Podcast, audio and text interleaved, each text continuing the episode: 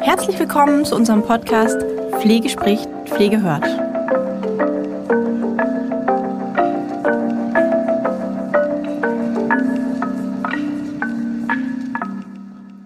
Hallo und herzlich willkommen bei unserer heutigen Podcast-Folge von Pflege spricht, Pflege hört. Heute sind wir in einer neuen Show und zwar mit dem Herrn Küffel. Ich freue mich, dass Sie dabei sind. Hallo, Herr Küffel. Frau Ruchnitz, herzlichen Dank für die Einladung. Ja, sehr gerne. Unsere Show heißt heute übrigens Pflege zu Hause. Allerdings ähm, werden wir dazu noch näher was erklären und erläutern. Vielleicht, Herr Küffel, mögen Sie gleich mal einsteigen und sich ein bisschen vorstellen. Na klar, sehr gerne. Mein Name ist Markus Küffel. Ich bin 42 Jahre alt und ich lebe in der schönsten Stadt der Erde, mhm. nämlich in der Hansestadt Hamburg. Ah, ja. Boah, ja, schöne Stadt. Schöne viel Stadt. Wasser, viel ja Hafen. Nah an mir dran. Ich bin ja in Lübeck. Richtig, richtig. Fast Genau. Nachbarn. Fast Nachbarn, genau. Schön. Die kleine Schwester. Die kleine sozusagen. Schwester. Genau, die auch nicht weniger schön ist. Richtig. Geboren bin ich allerdings in einem Kleinort, also geboren bin ich in Eschwege und aufgewachsen in einem sehr, sehr kleinen Dorf im Kreis Hersfeld-Rotenburg. Anschließend habe ich nach der Schule auch meine Ausbildung zum examinierten Krankenpfleger am Kreiskrankenhaus in Rothenburg an der Fulda gemacht. Kleines, beschauliches Diakoniekrankenhaus, ganz integre, schöne, äh, familiäre Situation. Ich glaube, schöner kann man sich gar nicht vorstellen, um seine Ausbildung zu absolvieren. Ich habe die Tage und die Zeit einfach der Ausbildung ganz, ganz sehr genossen und ähm, denke da einfach noch sehr gerne zurück. Obwohl dieses Zurückdenken tatsächlich schon einige Jahre her ist, denn Examen habe ich, ich habe das heute Morgen nochmal für mich im Kopf so ein bisschen Revue passieren lassen, Ja. schon im Jahr 2000 gemacht, also Oh ja. vor gut 20 Jahren. Und nach dem Examen habe ich dann tatsächlich ähm, der Heimat auch erstmal den Rücken zugekehrt und bin dann, wie gesagt, in die schöne Stadt Hamburg gegangen und habe hier angefangen, ähm, Humanmedizin und anschließend Gesundheitswissenschaften zu studieren. ah, okay. Neben Hamburg habe ich dann noch weiter studiert in München und auch ein Auslandssemester in den Staaten in Philadelphia. Auch eine spannende, aufregende Zeit, nochmal so einen ganz anderen Einblick äh, zu bekommen. Schon damals, was jetzt ja 15, 17 Jahre circa her ist, ähm, wie da Pflege, Gesundheit und Medizin äh, funktioniert. Aber ich glaube, da kommen wir noch zu. Ja, unbedingt. Ähm, Ganz, ganz anderer, äh, ganz anderer Einblick. Und es hat mir damals schon so ein bisschen die Augen geöffnet in den USA, wo wir eigentlich heute ähm, ein Stück weit in Deutschland in der Realität tatsächlich angekommen sind. Aber ich glaube, äh, zu späterer Stelle davon sicherlich noch mehr. Ja, unbedingt. Und Genau, Sie, Sie dürfen, ich, ich habe gerade nur in, im, im Kopf gehabt, erzählen Sie doch mal bitte was zu Pflege zu Hause. Was ist Pflege zu Hause? Was stellen wir uns darunter vor? Was, wie lange gibt es das? Was machen Sie da genau?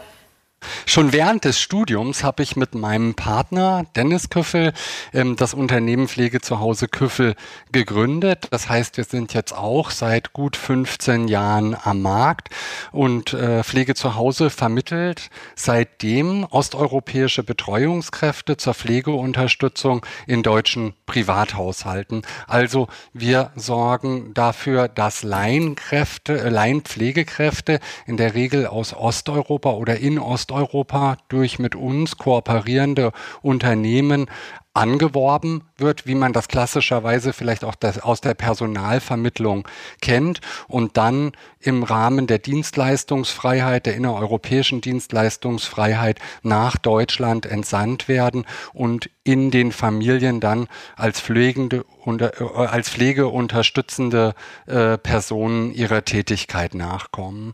Also die machen dann solche Aufgaben in erster Linie wie die Haushaltsführung, ganz viel Begleitung und Ansprache und natürlich auch Elemente aus der Grundpflege. Ah, okay. Das heißt, Sie haben sich spezialisiert auf also ausschließlich osteuropäische Pflegekräfte? Ja, wir ja. haben tatsächlich, und das ist ein ganz lustiger Exkurs, wir haben am Anfang versucht, natürlich auch deutsche Pflegekräfte für diese Dienstleistung ähm, zu begeistern. Wir hatten natürlich auch die Nachfrage von deutschen Familien, die gesagt haben, ach Mensch, gibt es nicht jemanden hier aus der Region, äh, jemand aus Deutschland, der uns vielleicht äh, zur Hand gehen möchte, der in, in dieses Pflegesetting mit einsteigen will. Und dann haben wir das zwei Jahre versucht und sind dann aber ganz ehrlich gegen Wände gelaufen. Ja. Sie finden in Deutschland einfach schon niemanden mehr, der Fachpflege machen will. Mhm. Und sie finden schon gar niemanden mehr, der halt einfach als Quereinsteiger ähm, im Bereich der Laienpflege in den Haushalten dann tätig werden will, obwohl wir den Leuten ta tatsächlich damals ähm, exorbitante Gehaltsvorstellungen vorgelegt haben. Und da sprechen wir wirklich von ja. 5.000, 7.000 Euro plus im oh, Monat, wow. ja. ne, weil die natürlich ja auch für diese Zeit dann ihr soziales Leben, ihr, ihr, ihr familiäres Umfeld aufgeben und wirklich im Regelfall mit bei den zu Pflegenden in die Haushalte einziehen, um da dann aktiv zu werden.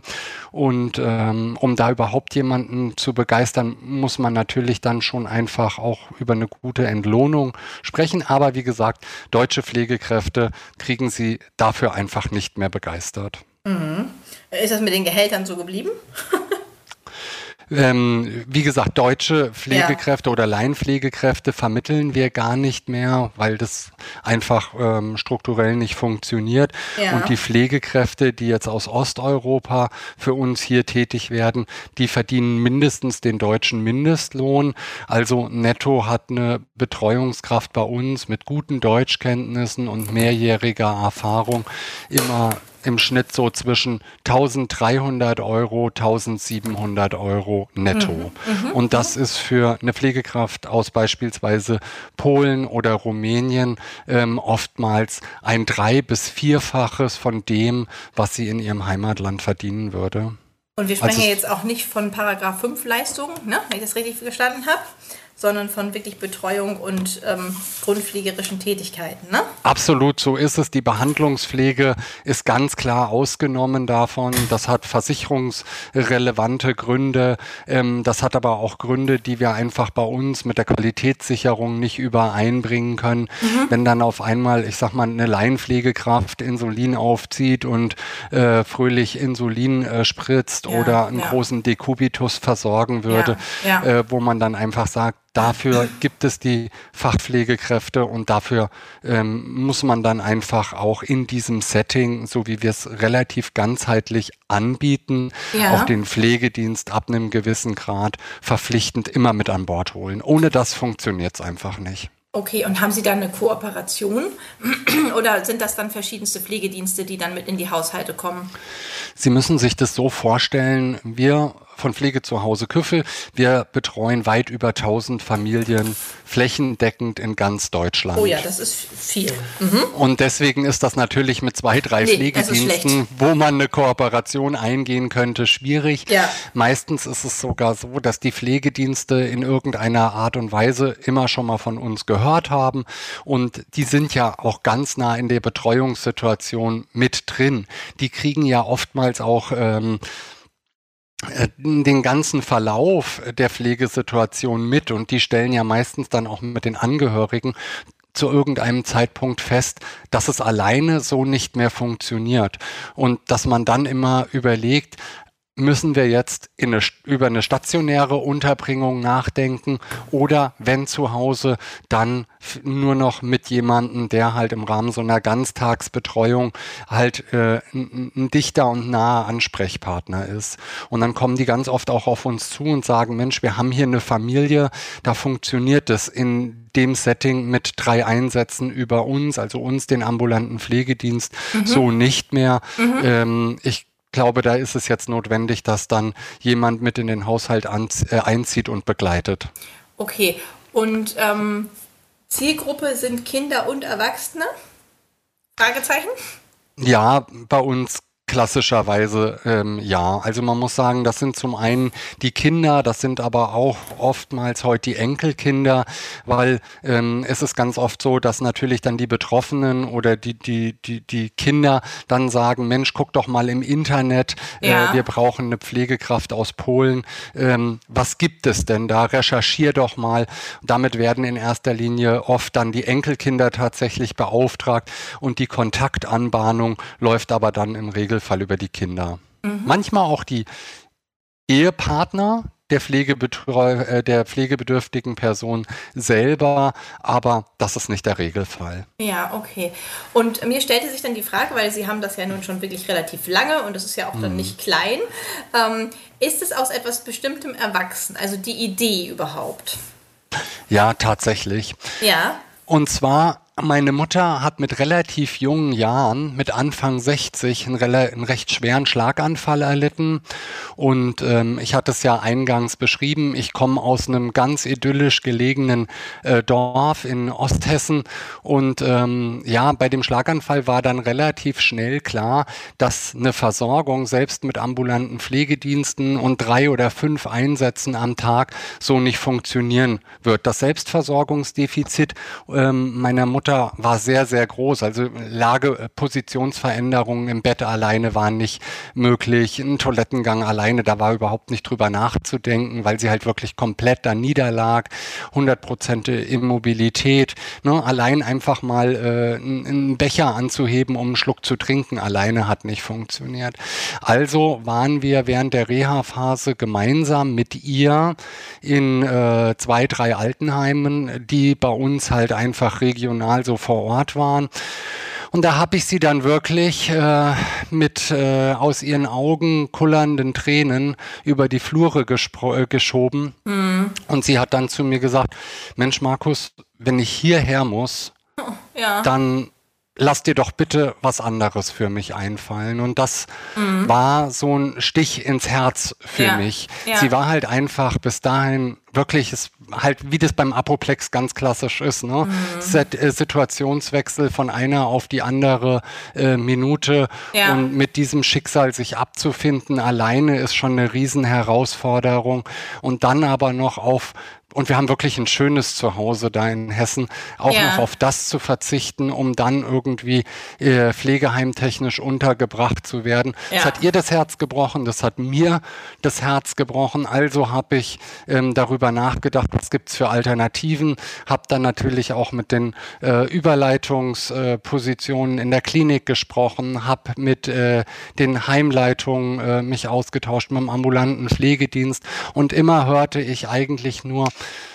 ja, tut mir leid, wir stehen mit dem Rücken an äh, zur Wand, das ist das, was wir anbieten können und mhm. äh, alles, was darüber hinausgeht, ähm, das, das funktioniert halt einfach nicht mehr. Ja, und dann, wie es halt so ist auf so einem kleinen Dorf, vom Hören sagen, hörte ich dann, dass von einem Befreunde, äh, von einem, von einem Freund von mir, äh, die Oma, die an einer mittelgradigen Demenz erkrankt war, jemanden aus Osteuropa, aus Polen bei sich wohnen hatte und das doch relativ gut lief. Ja. Und da habe ich gesagt, Mensch Jens, gib mir doch einfach mal äh, die Telefonnummer von deiner Kontaktperson. Ich rufe da mal an. Was mhm. habe ich zu verlieren? Mhm. Naja, und dann habe ich da angerufen und in so einem radebrechenden Deutsch, ähm, nachdem ich es zehnmal versucht hatte, äh, rief mich dann zurück, ja, und sagte, ja, Pflege und alles gar kein Problem und ich schicke eine Dame und alles wird gut, so nach dem Motto.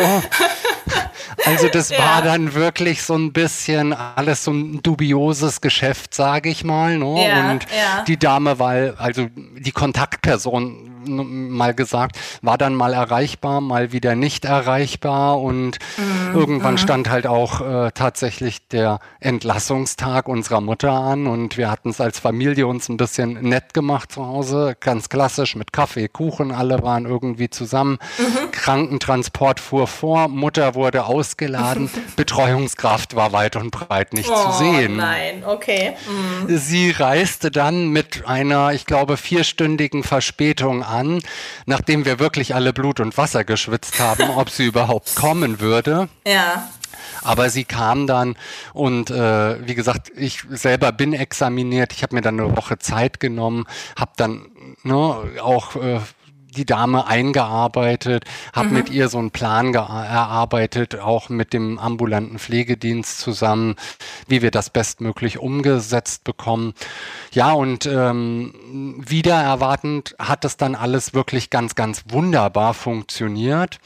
Und ähm, letzten Endes war es dadurch gelungen, trotz des wirklich schweren Apoplexes und des absoluten Selbstversorgungsdefizites, was sie, äh, was meine Mutter erlitten hatte, mhm. sie tatsächlich für elf Jahre in ihrer häuslichen Umgebung zu versorgen. Ja. Und sie ist dann eigentlich wirklich fast bilderbuchartig, wenn man das so sagen darf, in den Armen der Betreuerin mhm. für immer eingeschlafen. Okay. Ja. Und das war eigentlich oder ist die Geburtsstunde, der, mhm. der mhm. Auslöser, mhm. wo ich gedacht habe, äh, mein Partner ist Betriebswirt, ich selber, wie gesagt, Mediziner und, äh, und Pflegekraft. Und ich habe gesagt, Mensch, eigentlich bei, damals waren wir nicht bei 4,2 Millionen irgendwo drunter an Pflegebedürftigen, habe ich gesagt, es muss doch viel, viel mehr Menschen in diesem Land geben, die einen ähnlich gearteten Bedarf haben wie wir. Und denen muss man doch ähm, helfen können auf einem Niveau, der deutlich höher ist als das Niveau, was ich als Ansprechpartner hatte. Mhm. Und da habe ich dann halt auch mit meinem Anspruch ähm, einfach rechtlich sichere Rahmenbedingungen, ähm, eine gute Qualitätssicherung und ein ganzheitliches Konzept äh, zu haben, äh, sind wir damals an den Start gegangen und haben äh, einfach mit diesen Rahmenstrukturen versucht, wirklich eine gute Dienstleistung für ja, ähm, Kunden, die ein ähnliches Problem hatten äh, oder haben, wie wir hatten, äh, anzusprechen. Und das ist tatsächlich aufgegangen, denn 2017 wurden wir von der Stiftung Warntest zum Testsieger äh, gekürt, äh, zum besten Anbieter unter allen oh, ähm, mhm. Vermittlungsagenturen, die es so auf dem deutschen Markt gab und die an dieser, äh, äh, an, an dieser Challenge oder für diese Challenge von der Stiftung Warentest mit ausgesucht wurden. Und dann ging es natürlich äh, mit der Karriere relativ steil bergauf, weil natürlich äh, so ein Stiftung Warentestsiegel für den deutschen Verbraucher einfach eine große und hohe Wertigkeit hat. Ja, absolut ist ja auf jeden Fall ein Vertrauens. Ähm so, ne? Ich wollte mich gerade fragen, wie das gekommen ist, dass Sie dann tatsächlich deutschlandweit gegangen sind. Gab es zu dem Zeitpunkt noch nicht so viele andere? Also wie gesagt, wir machen das jetzt äh, 15 Jahre und ähm, zum Beginn war die Branche relativ überschaubar, mhm. genau. Mhm. Ähm, und ähm, deswegen war es auch ein bisschen leichter, glaube ich, vielleicht sich dann zu etablieren. Aber sie haben halt den Bedarf, nicht nur regional in Hamburg, sondern sie Klar. haben den auch in München und in ja. Köln. Ja. Und dann war es halt tatsächlich so, dass viele Betroffene mhm. auf uns zukamen und gesagt, Mensch, wir haben von Ihnen gehört und ähm, wir haben Bedarf, äh, wir haben, äh, wir brauchen Hilfe, aber unsere äh, zu versorgende äh, Mutter, Großmutter, die lebt in Köln, in Aachen, in Düsseldorf oder sonst wo in, in der Republik. Mittlerweile mhm. haben wir sogar viele Anfragen aus dem gesamten europäischen oder westeuropäischen Ausland. Oh, ah, okay. Also und haben Sie dahin auch schon vermittelt? Natürlich, nach Frankreich ja. immer, also nach Frankreich haben wir äh, vermittelt und ähm, auch mal nach Spanien oder nach Italien. Ähm, es ist nicht unser Kerngeschäft, aber es kommt ja. tatsächlich vereinzelt vor. Können Sie für unsere Hörer, die da vielleicht noch nicht so die Berührung mit haben, vielleicht nochmal erklären, ähm, wie Sie an diese Kräfte kommen? Also wie das genau läuft vom Prozedere, einfach damit man das ein bisschen besser versteht? Also in Deutschland äh, gibt es vielleicht, das ist nochmal ganz wichtig, äh, um, um das System ein bisschen besser verstehen zu können. In Deutschland selber gibt es drei mögliche Beschäftigungsformen, wenn Sie so wollen, ähm, zur Inanstellungbringung einer osteuropäischen Betreuungskraft. Das ist einmal äh, das Modell äh, der selbstständigen Betreuungskraft, was aber immer wieder dann auch vom Verbraucherschutz äh, angemahnt wird, dass es höchstwahrscheinlich äh, sich um Scheinselbstständigkeit handeln würde. Mhm. Und wenn die dann tatsächlich juristisch festgestellt werden würde, dann hätte es halt immense äh, Folgen für alle Beteiligten. Deswegen haben wir uns für diese Form der Beschäftigung nicht entschieden oder anders rausgedrückt, wir haben uns explizit gegen diese Form der Beschäftigung ausgesprochen, ja. um einfach den bestmöglichen Verbraucherschutz zu gewährleisten. Dann gibt es noch das sogenannte Carifär-Modell. Da wird die Betreuungskraft sozialversicherungspflichtig im Haushalt des Betreuungsbedürftigen angestellt. Ja. Aber Sie können sich vorstellen, aus dem eigenen Job. Jeder, der irgendwo sozialversicherungspflichtig beschäftigt ist, weiß, welche äh, Folgen das einfach und welche bürokratischen äh, hin äh, oder Herausforderungen das ja. mit sich bringt. Ne? Ja, ja. Da geht es um Abdeckung von Urlaub, da geht es äh, um, äh, um, um, äh, um Urlaubsvertretungen, um, um, um Krankheitsvertretungen, Urlaubsansprüche und so weiter und so fort. Da ist halt einfach äh, der Rahmen und die Bürokratie, die damit verbunden ist. Man braucht ja dann auch einen Steuerberater wiederum, der die ganzen Meldungen macht. Die Meldung zur Sozialversicherung, die Meldung äh, zur Berufsgenossenschaft, äh, die Steuern abführt, die den Gehaltsnachweis erstellt. Also dieses Anstellungsmodell hat halt formal einfach große Nachteile, vor denen die meisten Betroffenen zurückschrecken. Äh, schrecken.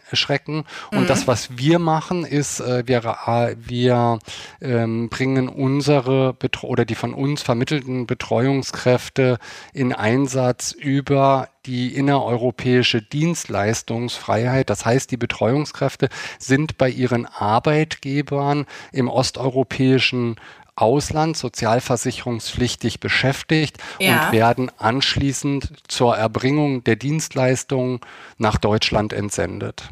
Das heißt, man ah, ist okay. in einem Herkunftsland, das ja. könnten Sie als Deutsche quasi auch. Sie haben einen Arbeitgeber mhm. Mhm. in Hamburg oder in Lübeck und der sagt, Mensch, wir haben aber auch noch eine Dependance in in, in, in Paris. Jetzt gehst du bitte mal äh, für einen Zeitraum X nach Paris, aber trotzdem bleiben sie ja die Angestellte ihres Arbeitgebers okay. in Lübeck. Der führt für sie auch die Sozialabgaben und Steuern ab. Mhm, mhm. und genauso verhält es sich eigentlich dann mit den von uns äh, vermittelnden Betreuungskraft, also sozialversicherungspflichtig beschäftigt über ihren Arbeitgeber im Herkunftsland mit einer anschließenden innereuropäischen Entsendung im Rahmen der Dienstleistungsfreiheit in den Privathaushalt und da wird dann die Dienstleistung erbracht. Okay, vielen Dank, Herr Küffel. Ich habe, ähm, wir haben uns in unserem Podcast auch so ein bisschen zum Ziel gemacht, auch durchaus kritisch zu sein und nicht äh, sozusagen konform, komplett. Äh, einfach weil die Pflege ist ja eine große Landschaft doch irgendwie und ne, es Sehr. gibt viele, viele Themen, wo man auch ähm, kontrovers darüber diskutieren kann.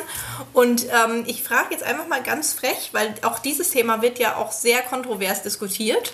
Oh, sehr. Und ja? ich bin in allen Gremien, die es dazu eigentlich gibt, um kontrovers äh, mitzudiskutieren. Also ja, ich super. bin. Perfekt, dann no, sind Sie ja genau der richtige Ansprechpartner. Ich hier. bin Ihr Ansprechpartner, genau. Also ich war zu dem Thema tatsächlich äh, damals noch vom Gesundheitsminister Jens Spahn in Berlin im BMG eingeladen, um eine kontroverse Diskussion zu dem Thema zu führen. Ich war mittlerweile äh, zweimal im BAMS äh, bei, äh, beim Bundesarbeitsminister, um mit ihm kontrovers über das Thema zu diskutieren. Wir haben eigentlich die große Herausforderung gar nicht so sehr im Bereich äh, des Bundesministeriums für Gesundheit, sondern wir haben vielmehr äh, das, äh, die Herausforderung im Bereich Arbeit und äh, Arbeit und Soziales, wenn Sie so wollen, ne? ja. weil es halt immer wieder darum geht, äh, dass die Form der Betreuung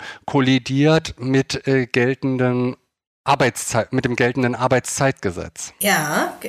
Mhm.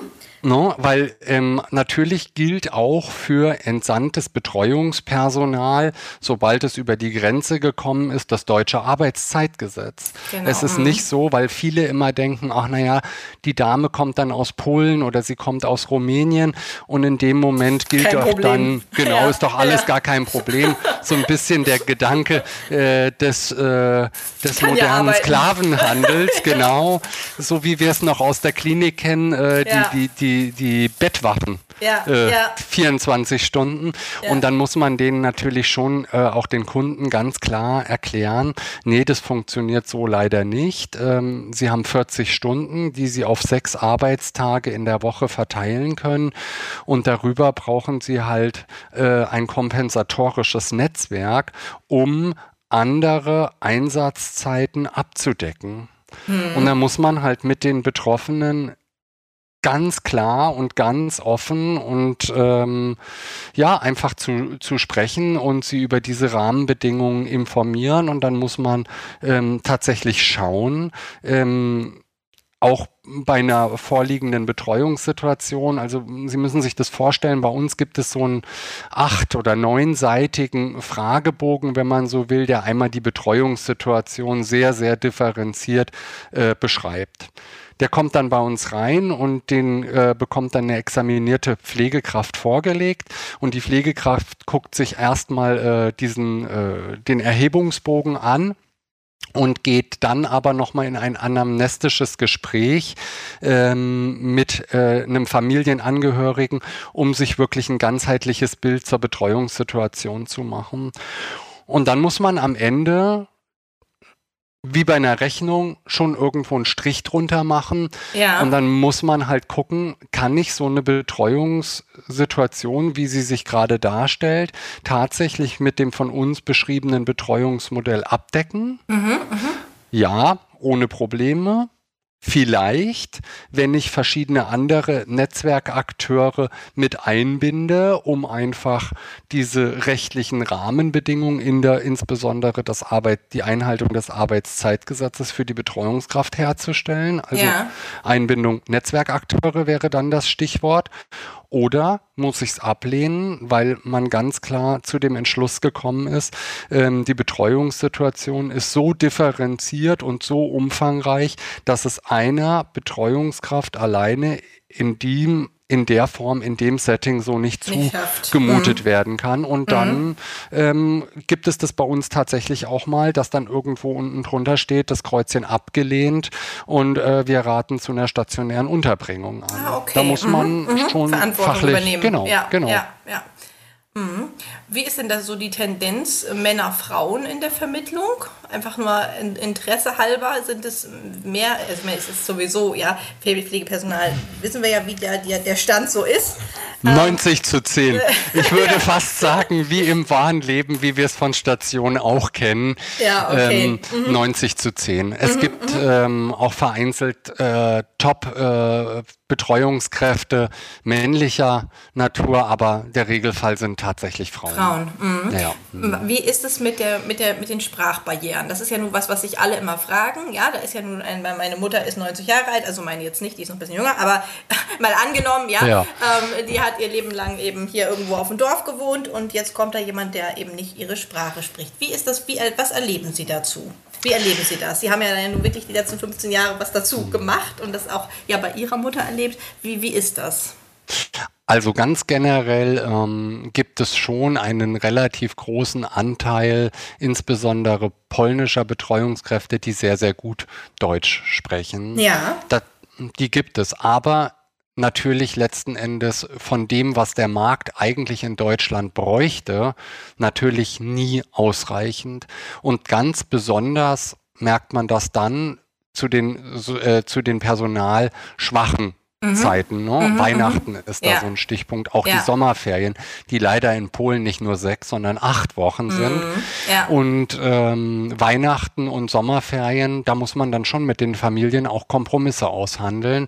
Denn wie alle anderen Betreuungsformen, eine Heimunterbringung, wenn der Pflegedienst häufiger kommt, wenn Angehörige mit involviert sind, es geht ja immer um Kompromisse. Ja. Die Individualität, wenn man nicht auf Hilfe anderer angewiesen ist, ist immer eine andere als wenn man natürlich dann Hilfe ähm, benötigt und dann, weiß ich, beim Pflegedienst sich auf äh, Zeitfenster einstellen muss, wo der halt kommt oder wo der kommen kann. Oder weiß ich, in der stationären Einrichtung können Sie bedingt äh, Einfluss darauf nehmen, wie lange äh, Sie duschen möchten und mhm, äh, mhm. was Sie zum Mittag essen wollen. Ja. Und genauso ist es, so erklären wir es auch immer unseren Angehörigen, ein Stück weit einfach bei uns. Und ähm, da muss man halt einfach wissen, und das ist auch immer wieder einfach äh, eine Frage von Aufrichtigkeit und Ehrlichkeit, wie man in so einer Beratungssituation mit den betroffenen Angehörigen dann verfährt. Lügt man denen das Blaue vom Himmel herunter oder ja. geht man da einfach in ein ehrliches Gespräch ähm, und sagt, ganz grundsätzlich sind die Rahmenbedingungen so, aber wir arbeiten, und das sage ich immer wieder, mit Menschen am Menschen.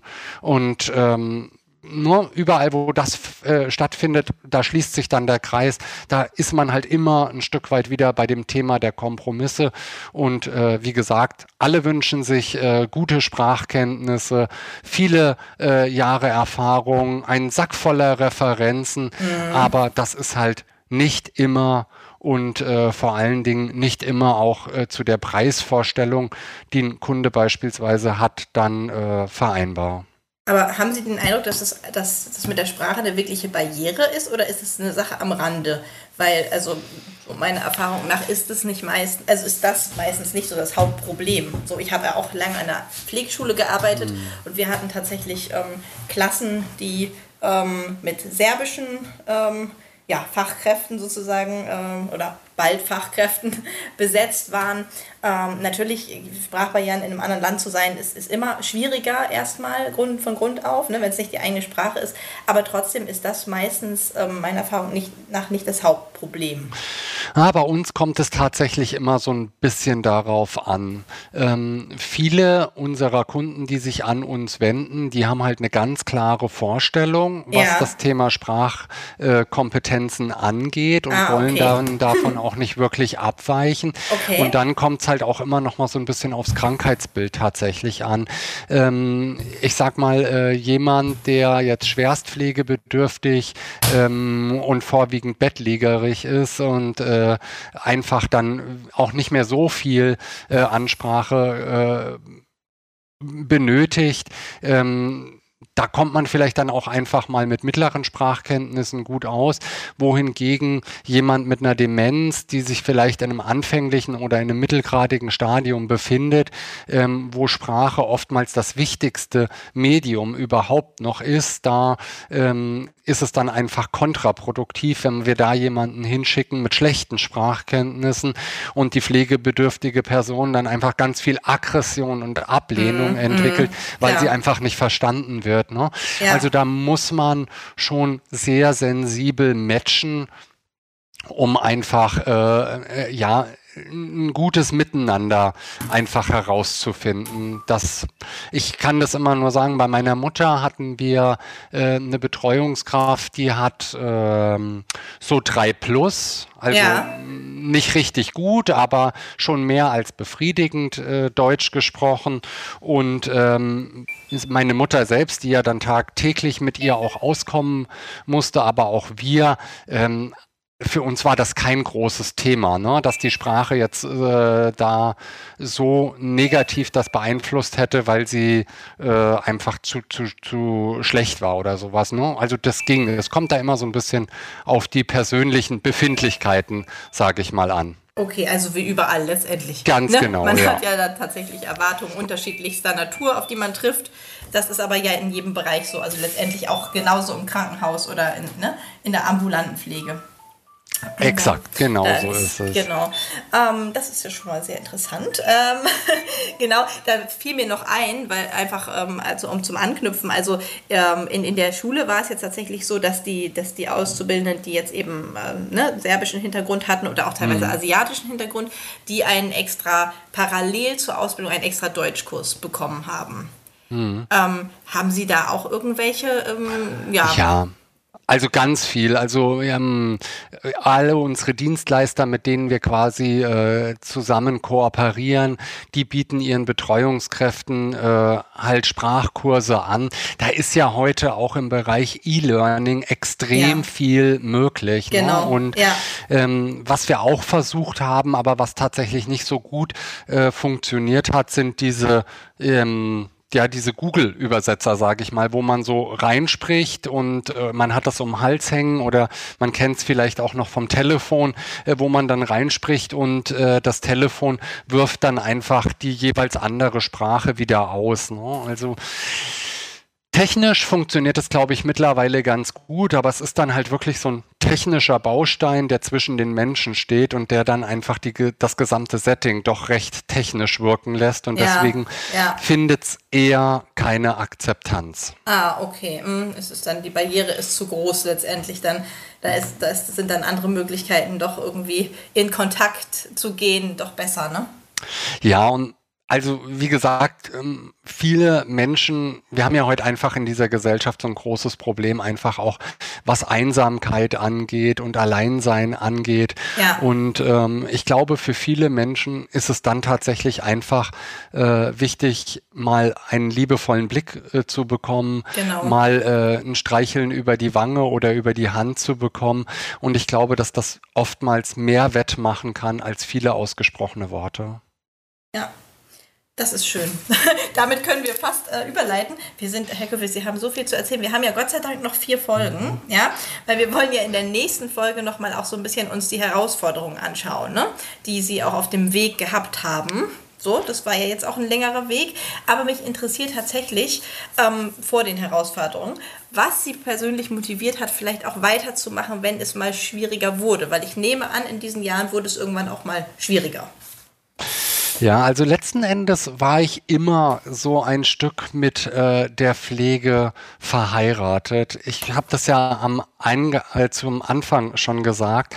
Ich habe die Ausbildung tatsächlich jeden einzelnen Tag in meinem Leben sehr, sehr genossen. Und ja, ich habe festgestellt, dass sich im Laufe der Jahre auch in der Fachpflege sicherlich einiges äh, verändert hat und sicherlich nicht alles nur zum Vorteil, mhm. zum Vorteil des Systems und zum Vorteil der Menschen, die diesen Beruf ausüben.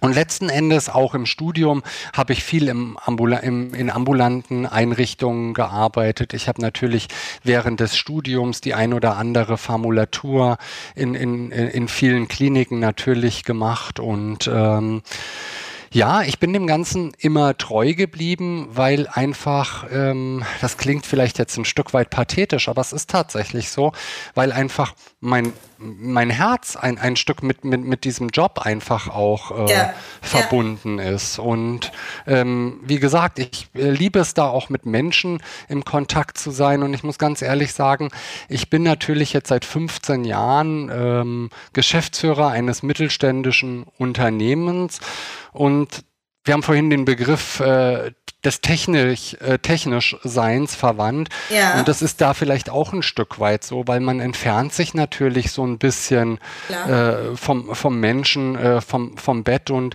ich vermisse das schon auch manchmal. Mhm. Und ähm, ich habe beispielsweise jetzt äh, während der Pandemie dann äh, im Impfzentrum gearbeitet und ja. habe es einfach dann mal wieder genossen, ganz raus zu sein aus dieser Rolle des Geschäftsführers und äh, hineinzugehen gehen und wirklich wieder am Patienten äh, zu beraten, zuzustechen ja. und äh, da einfach auch ein, Time, äh, ein, Teil eines kollektiven Teams zu sein. Und ähm, ja, ich glaube, äh, jeder, der so sein Herz oder ja. dessen Herz so für die Pflege einfach steht, der wird sich da nie ganz von verabschieden können. Weder im, im, im, im fachlichen, ja. beruflichen Sinne noch dann auch im privaten, weil es immer irgendwo mitschwingt. Das stimmt. Und das haben Sie auch echt so schön gesagt, eben weil so ein bisschen pathetisch sein ist einfach in Bezug auf diesen Beruf auch schön. Ja? Es gibt ja so Studien, Sehr. es gibt ja Studien, die tatsächlich auch untersucht haben, was Pflegefachkräfte da, dabei hält, sozusagen am Ball hält und was wichtiger ist, ähm, ja, in, in Reihenfolgen. Ja? Und da ist tatsächlich 81 Prozent der Pflegekräfte geben an, dass das Wichtigste tatsächlich ist, diese, dieses Herzblut mit reinzunehmen, diese Sinnerfüllung zu haben. Das, Aber das ich glaube, schön. Ja, mir ging das in der Ausbildung, mir kommt gerade so ein Bild in den Kopf. Also ich weiß immer noch in der Ausbildung, wenn ich dann, wenn wir morgens zum Frühdienst kamen, so ähm, man war so 5.45 Uhr äh, da und um 6 Uhr begann dann die Übergabe und um halb sieben stand man am Krankenbett und dann äh, lief so das warme Wasser in die Schüssel. ja. man, äh, man, man drückte seine Waschlotion da rein und, und, und ging zum Patientenbett. Und ich habe dann immer so über die Schulter hinter mir aus dem Fenster rausgeguckt und sah dann irgendwie äh, die Bauarbeiter, die draußen einen Teil des Klinikgeländes neu gemacht haben und dachte mir immer, ach, wie schön ich wie, wie schön ich es doch hab, jetzt hier mit äh, dem Menschen äh, zu ja. sein. Und ähm, da wurde mir einfach immer wirklich so ganz warm von innen heraus, weil ich einfach den Job so geliebt habe und ich einfach immer nur dankbar war, dass ich im, in der Klinik arbeiten darf und nicht, und nicht davor. davor. ja, genau. Ja. Und Sie haben nach Ihrem äh, Studium, Sie haben ja vorhin eingangs erwähnt, Sie haben noch Humanmedizin ja. dann studiert. Ja. Ähm, und Sie Gesundheitswissenschaften. Und Gesundheitswissenschaften, genau. Ja. Und sind Sie in der Humanmedizin irgendwann angekommen oder haben Sie das, haben Sie das äh, praktiziert quasi in irgendeiner Art und Weise? Nein, gar Nein. nicht, gar mhm. nicht, weil es ging dann tatsächlich ähm, einfach auch sofort einher. Wie gesagt, der Schlaganfall meiner Mutter stellte sich dann ein und wir haben die Firma gegründet und die Firma ist relativ schnell, recht stark gewachsen und es funktioniert dann einfach nicht mit einem äh, nee. Teilzeitjob. Nee in, in irgendeiner Klinik und so. Da muss man sich dann tatsächlich entscheiden. Und diese Entscheidung habe ich getroffen und tatsächlich bis heute nie bereut. Toll, das ist schön. Super. Also da habe ich alle Fragen in meinem Kopf, die ich dazu eben hatte, haben Sie mit einem Satz beantwortet, in dem nämlich das Pathetische kam im Zusammenhang mit dem, weil es tatsächlich ja so ein großer Punkt ist. Wir haben ja so viele Podcast-Folgen mit so vielen Menschen und alle, die da irgendwie für brennen, da kommt irgendwann mal dieser Satz. Ja, dass es tatsächlich irgendwie eine Ach, Herzensangelegenheit ist, ja, ist, Ja, das ist total spannend. Auch ähm, die, unsere Folgen mit dem Herrn Bennerscheid, da ist es eben auch, ja. das ist ein Führungspodcast, ja, aber da ist es eben auch so, ja, dass man einfach wirklich spürt, trotz der Widrigkeiten und trotz dem ganzen, ich sage mal, Jammer und Gemecker und so weiter. Ja, wenn ich die PDLs manchmal unterrichte, irgendwo, ja, dann manchmal sage ich dann auch als allererstes, ich möchte eins nicht, ich möchte hier kein Pflegegejammer haben. Ja, wir können über alles reden und wir gehen in die, in die, aber in die Positivität, beziehungsweise gucken, okay, wo haben wir denn Ressourcen? So. Und es gibt ganz, ganz ja. viele Ressourcen, trotz äh, vieler Widrigkeiten. Ne? Absolut, das sehe ich auch so. Und ich finde, wir sind halt einfach in der Pflege. Wir müssen uns, wir müssen aufpassen, dass wir vor Bürokratisierung und Formalisierung einfach nicht untergehen in dem ganzen Job. Ja, ja. Und ähm, das ist halt ähm, immer wieder so ein Thema, weil ich glaube, wenn wir das irgendwie ähm, mit einem cleveren Schachzug schaffen, ein Stück weit aufzulösen, dann wird es für vieles tatsächlich auch leichter. Und ich finde, das hat ganz, ganz viel so mit der Grundfragestellung des Vertrauens zu tun. Da wir halt äh, heute, zumindest ist mein persönliches Empfinden, in nichts und niemand mehr so richtig Vertrauen haben, muss halt mhm. halt alles 212 mal dokumentiert dokumentiert werden ja. an 400 unterschiedlichen Stellen. Stellen. Mhm. Und das nimmt unendlich viel Zeit und das beraubt uns und die Patienten von dem, wozu wir eigentlich berufen sind. Ja. Und da gibt es ja jetzt auch die Schritte der Entbürokratisierung und so weiter und so fort. Aber es ist natürlich trotzdem, wir sind noch weit davon weg von dem, wie es sein könnte, ne? Absolut. Also ich denke auch, dass man halt, also also eine gewisse Form von Nachvollziehbarkeit, das ist doch ganz klar. Definitiv. Ähm, die, die muss bleiben und ja. Dokumentation ist wichtig.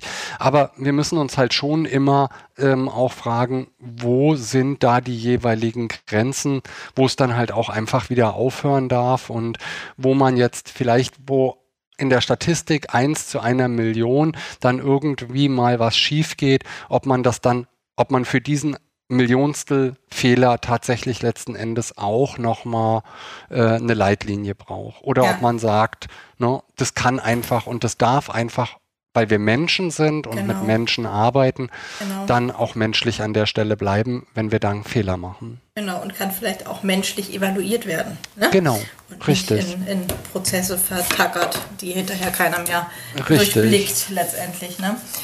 Ähm, ich habe Herr Goffel, noch eine Frage, weil wir sind tatsächlich relativ schnell am Ende. Das war Schon? so kurzweiliger Wahnsinn. Ich dachte, wir haben gerade angefangen. Ja, ich auch. Und ich habe auch noch so viele Fragen auf meinem Zettel, aber ich fürchte, wir müssen die in unsere Folge 2 reinpressen. Äh, sehr, sehr gerne. ich, aber mir fiel vorhin noch ein, als Sie so von den Pflegekräften erzählt haben oder von den Kräften, die Sie vermitteln, Betreuungskräften. Ja. Ähm, was ist denn über die Jahre für Sie das Wichtigste geworden in Bezug auf die Mitarbeiter, die Sie vermitteln? Haben Sie da auch irgendwie so ein, manchmal hat man da ja so irgendwie so einen, naja, einen ethischen Bezug oder irgendwie bestimmte Vorstellungen, wie man das haben möchte, als derjenige, der es auch ein bisschen in der Hand hat? Das war ganz ehrlich ähm, einer meiner ersten Gedanken, die ich damals auch verschriftlich ha habe und die ich dann auch für unser Unternehmen fixiert habe, einen Ethikkodex herauszu bringen oder unsere Firma mit diesem Ethikkodex ein Stück weit zu überschreiben, ja. um Schutz für alle Beteiligten und äh, Ganzheitlichkeit, das ist für mich immer so ein wichtiger Begriff, äh, zu schaffen. Und da geht es allein im ersten, das muss zumutbar sein. Unser ja. erster ethischer Grundsatz ja. ist die Zumutbarkeit. Eine Betreuungssituation, das habe ich vorhin ja auch schon mal erklärt, die einfach nicht zumutbar ist einer einzelnen Person gegenüber, ja. die ist unwürdig für alle Beteiligten ja. und die muss abgelehnt werden. Ja. Also heißt, um das mal kurz zu definieren, wenn wir von unzumutbar sprechen, dann ist das sowas wie zum Beispiel, ähm, ja, nicht händelbar zeitlich, nicht händelbar pflegerisch, ähm, überfordernd, ja? Genau. Mhm. Wenn Sie beispielsweise eine, eine präfinale Situation mit einer Laien-Pflegekraft besetzen wollen, wo Sie einfach kein Netzwerk haben und der Mensch daran droht zu zerbrechen, dann ist für mich das Setting nicht zumutbar und muss dann auch ethisch und moralisch abgelehnt werden. Ich kann nicht einfach eine äh, Laienpflegekraft zu einem sterbenden Menschen äh, schicken und sagen, sieh mal zu, wie du damit fertig wirst. Mhm. Und wenn dich das seelisch nachher kaputt gemacht hat, Echt naja, dann bist du ja wieder in Polen und ja. was interessiert es mich? Hauptsache, ich habe Geld verdient. Ne? Ja. Deswegen ist dieser, ähm, dieses Kriterium der Zumutbarkeit für mich erstmal ähm, dass, dass äh, die Maxime, die quasi über unserem, äh, über unserem, unserer Firma steht. Ähm, und das nächste ist gegenseitiger Respekt und Wertschätzung. Ja. Ne? Also beide Seiten müssen halt eine Ebene zueinander finden, in der sie sich respektieren und gegenseitig wertschätzen. Das muss nicht immer, ich habe das früher mal liebevoll, die Kuscheloma-Situation äh, sein. Die ja. gibt es zwar, ne? auch meine Mama war so, ja. Betreu meine Mutter war sonst niemand, der sich großartig geschminkt hat, aber als wir dann äh, die doch recht junge Betreuerin da hatten, die hat dann mit meiner Mutter den ein oder anderen experimentiert Kurs im Bereich äh, genau äh, der, der Farbgestaltung äh, gemacht und ja, ja, die beiden hatten einen, Wahnsinns Spaß dran und die lagen auch mal zusammen auf dem Bett und haben Händchen gehalten und Fernsehen geguckt und meine mhm. Mutter hat das sehr genossen und für sie war das genau das Richtige. Ja. Aber man muss genauso auch respektieren, dass es Menschen gibt, die, die, das, nicht die ja. das nicht wollen und die für sich einfach sagen, ich sehe das eher so wie ein Dienstverhältnis, genau. da wo ich Hilfe